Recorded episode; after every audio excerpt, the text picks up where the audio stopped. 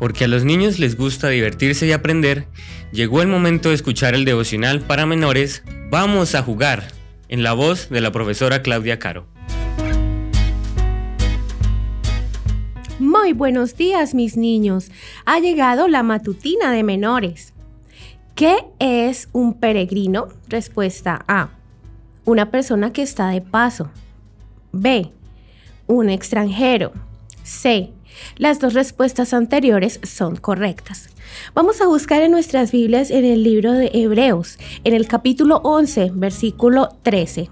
Conforme a la fe murieron todos estos sin haber recibido lo prometido, sino mirándolo de lejos y creyéndolo y saludándolo y confesando que eran extranjeros y peregrinos sobre la tierra. ¿Conoces a un extranjero?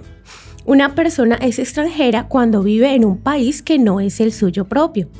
Cada país tiene su propia cultura, su idioma, sus costumbres y hasta sus comidas características que lo diferencian de otros países.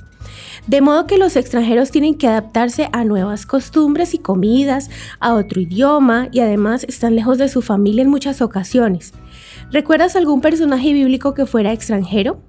El profeta Daniel en Babilonia, Moisés en Madián, los israelitas en Egipto, Ruth en Belén. Repasa las historias de estos personajes bíblicos con un adulto o en tu Biblia y te darás cuenta de lo difícil que es ser extranjero. Si piensas que tú no eres extranjero porque nunca te has ido a otro país, tengo que decirte que si crees en Jesús, entonces eres extranjero, eres un peregrino en este mundo. La Biblia dice que los cristianos somos una especie de extranjeros en este planeta. ¿Sabes qué quiere decir eso? que ya no eres norteamericano, ni centroamericano, ni sudamericano, ni europeo, ni australiano, ni asiático. ¿Por qué? Porque ahora perteneces a la familia de Dios y eso te convierte en un ciudadano del reino de los cielos. Jesús quiere que un día estés con Él en su reino, en la tierra nueva, así que ya lo sabes. Aquí solo estás de paso, es decir, durante unos años hasta que Jesús vuelva por segunda vez para llevarte a ese lugar donde ya no habrán extranjeros ni peregrinos.